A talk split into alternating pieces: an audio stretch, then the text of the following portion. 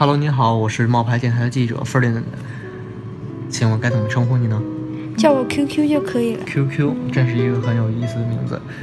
你是一名留学生，我想采访一下，你大概是从什么时候开始留学的呢？十三四岁的样子，十三四岁，那真的是属于一个低龄留学，在国内大概也就是一个小学生、初中这样的一个年龄。嗯，你第一个选择留学的国家是哪个国家呢？德国。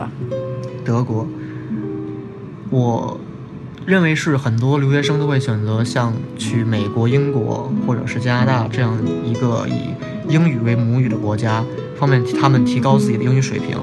那你是为什么会选择去国德国留学呢？因为毕竟德国不是以英语为母语。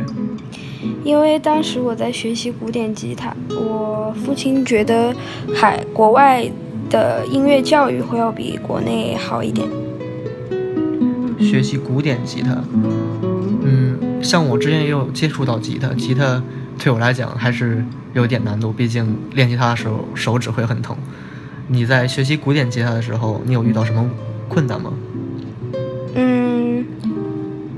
没有遇到什么很多的困难，但是辛苦是肯定的。你学任何一个东西都会比较辛苦。嗯，手指磨破皮的或者是很痛的话，这些都是很正常的。像那个时候基本上都不留指甲，然后因为不像很多。呃，就是业余爱好者一样，我们一般是不会用，尤其是古典吉他，不可能会用那个拨片的，所以对自身的努力都还是要求比较高的。像你刚刚也有提到，说是不需要用到拨片，那古典吉他和现在大家常见到的那种呃民谣吉他、电吉他有什么样的区别呢？它谱子本身就会有一点不一样，然后它的弹奏方式、发声方式都有一点不一样。其实实际上它只是两个很类似的，但是完全不一样的乐器。它的嗯，我有看过一些视频，像他的姿势也是和那些民谣吉他的姿势不一样，对吗？对，但是也有大师，我有也有见过大师，他弹古典吉他的时候也会是那个样子。但是我看过他一些早年的，他们一些早年的视频的话，他们还是就是比较专业的。我觉得现在时代发展了，这个也如果说不是为了出席特别的场合，其实也无所谓吧。所以最开始的传统还是说，像是嗯竖着抱吉他的那样一个方式，是吗？对，像是抱抱琵琶。那这样弹琴的时候，你会觉得更难一些吗？嗯，不会，我不知道是不是这样，但是我一直觉得是因为古典吉他没有背带的原因。没有背带，你想，因为如果你没有背带的话，你不可能站着的时候也能像那个样子拿琴。古典吉他传统来说是应该是坐在椅子上，然后抱着它的，但是民谣吉他的话，它可以说有一个背带，然后你站着弹，所以你是那样横抱着琴，所以很多人可能坐着的时候也会那样。好的，那你当时去德国留学，然后他教你吉他的话，会给你一些很多场合让你们去参加一些一嗯一些演出这样的活动吗？演出没有，但是比赛会有，比赛大概是什么类型的比赛？就是一些青少年，但那时候我也参加过，就是一些成年的人的比赛，因为它不像是说交响乐团，你并没有很多机会去演出，而且嗯，很少有人会需要就是专门的吉他演出。那你是十三十十二岁那样留学，这个时间真的是还是一个很小的孩子。你觉得这个时间段留学对你有没有什么比较嗯大的影响？因为现在的人，我觉得很多父母都会希望孩子稍微晚一点出国，对，毕竟希望他们多培养多陪一陪父母嘛。那你那时候出国的话，对你自身也是一种挑战。你觉得你有没有遇到什么挫折或心里有一些什么地方让你觉得比较难以承受呢？嗯，我觉得主要的问题就是，我觉得我也融不进中国人的圈子，也融不进外国人的圈子吧，因为我对中国传统文化、传统观念都是不了解，甚至很多时候都不认可。但是呢，也不能代表说我就认可任何，又是认可外国的文化，所以我的价值观实际上是一种中外结合的方式，但是这会导致两边的本地人都不大能够接受我的想法。因为你对中国不不是很了解，但是你又不是土生土长的德国人，所以你对德国的传统文化也并不了解，就有一点两边都不太像，但又都有一点他们的影子，对吗？你了不了解都不是关键，你关键的问题是你没有在那个环境下面成长，你自己就没有一个认同感。那有没有一些什么比较好的经历呢？像你觉得比较让你觉得快乐、支撑你继续留学这样的一些经历？我很 喜欢留在国外的原因，并不是因为我觉得中国不好，事实上相反，我觉得中国挺好的。但是就像我刚刚讲的，我很难融入到当地人的那个圈子的话，就是我甚至可能有的时候跟中国人的想法差异都会很大。但是如果我在国外，我跟别人的思想差异很大的话，我可以说，哦，我是一个外国人。这样就没有关系，所以我觉得挺好的。而且我比较喜欢西方文化的一点是，它还是对人就是拥有自己的想法，保持一个比较开放的态度。所以我觉得这一点还是挺好的。我觉得我比较自由，我想做什么就可以做什么。那你后来还有没有回到中国继续上学呢？我有上过很短很短一段时间。那你觉得？呃，那你之后没有再去过别的国家留学呢？像是美国、英国这样的国家？我现在在美国，现在美国上学。那你认为美国、中国以及德国这三个国家之间，他们的教育的区别在什么地方？嗯，我觉得，嗯，我在德国接受的也是比较特殊的那种教育，因为是音乐学院嘛。然后在国内也上过一段时间。就是以音学习音乐和美术为主的一个学校，我觉得在这个方面的话，可能中国学生会管得比较严一点。在美国的话，我觉得美国教育很自由、很开放，但是并不是很公平。那在德国呢？德国和美国之间呢？我没有经历过，嗯，美国的基础教育，所以我并不清楚。那你觉得，嗯？很多人呢，对于出国留学生，他们的看法都不是很了解。很多人都会觉得，很多国人在国外出了出了一些事情啊，比如说是出了车祸之类的。很多国内的记者、新闻报道会说是什么富二代在国外花天酒地、咎由自取，这个现象你怎么看待呢？我觉得，首先第一点，如果人家。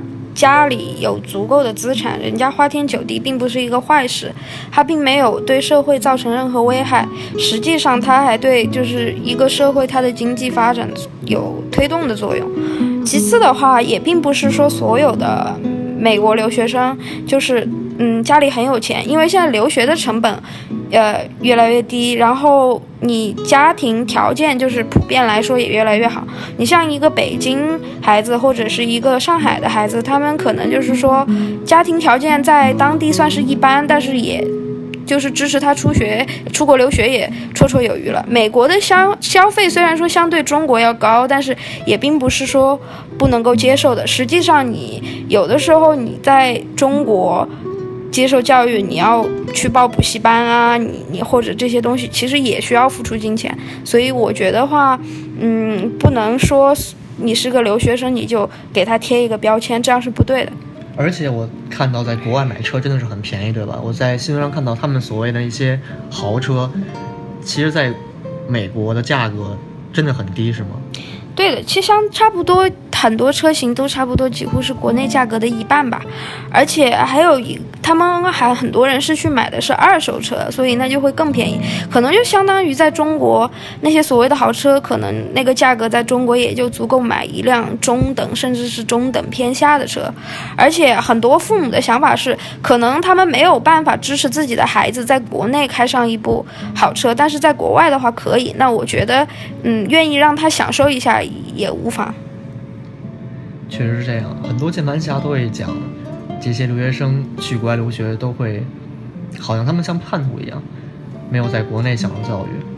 他们会认为这种人不爱国呀之类的。比如说之前，嗯，在马里兰大学有一个大学留学生，他的一番演讲，在中国确实掀起了一阵热潮。你对于那个大学生他的演讲怎么看待呢？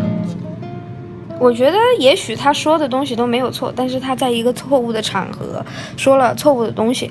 我觉得从。很多美国人觉得中国人小题大做，但实际上，如果有一个中国人站到台上，直面讲种族歧视的问题，我觉得其实美国人也不见不见得就能接受得了。那很多像之前有一个电影很火，是《战狼二》，呃，我相信你之前也有在电影院看到它吧？是的，大概你是当时在国内看的还是在美国看的？我在美国看的。当时他们的反响怎么样？嗯，还挺好的。当时还有美国人什么的反应都挺好的，像鼓掌之类的吗？对，美国人也会对这个片子鼓掌吗？也会，应该也会。那，嗯，很多人可能会觉得说，留学生对于国内、对于中国没有很多情节，你觉得是这样吗？我觉得反而应该可能留学生比中国人在国内的，我的意思是要更加有爱国情怀。为什么是这样这种情况？因为其实在我来看，爱国是一个很实际的东西。当你的国家不够强大的时候，你出国了也好，移民了也好，来留学也好，别人都会看不起你。多多少少对你都有歧视，但是当你的国家足够强大，在国际上有地位的话，别人看待你的时候也不一样的。说一个很现实的话，就是说我我个人来说，并没有对哪个国家有歧视，但是如果把一个美国人和一个菲律宾人，他们所有的条件都一模一样，你很多人都会选择和那个美国人成为朋友，这就是是这就是现实。这是一个很现实的东西。当你中国很多年以前被别人欺负的时候，你华人出国都会被别人看不起，都会问你是不是日本人。但是现在，当你看到你的时候，他们都会下意识问你是不是一个中国人。这就是你的国家强大起来之后能给你的东西。爱国情怀并不是一种。嗯，并不是一种形而上的东西，并不是一种仅仅是一种意识形态而已。你身，你刚出现在一个人面前的时候，他不会关心你有什么优点，他只会在乎那些他们能看到的东西，比如美或丑，或者你的国籍。所以我觉得爱国是有必要的。为什么说留学生比国内的人更加爱国呢？因为很多人都有一个幻想，觉得自由民主是最好的，觉得美国是最好的，觉得西方文化是最好的。但是你出来看之后，发现他们一样有他们非常丑陋、非常坏的地方，你就明白，其实天下乌鸦都一般黑，哪个国家都差不多。所以为什么不去爱自己的呢？而且我觉得有一些规定反而会让民族更加团结，对吗？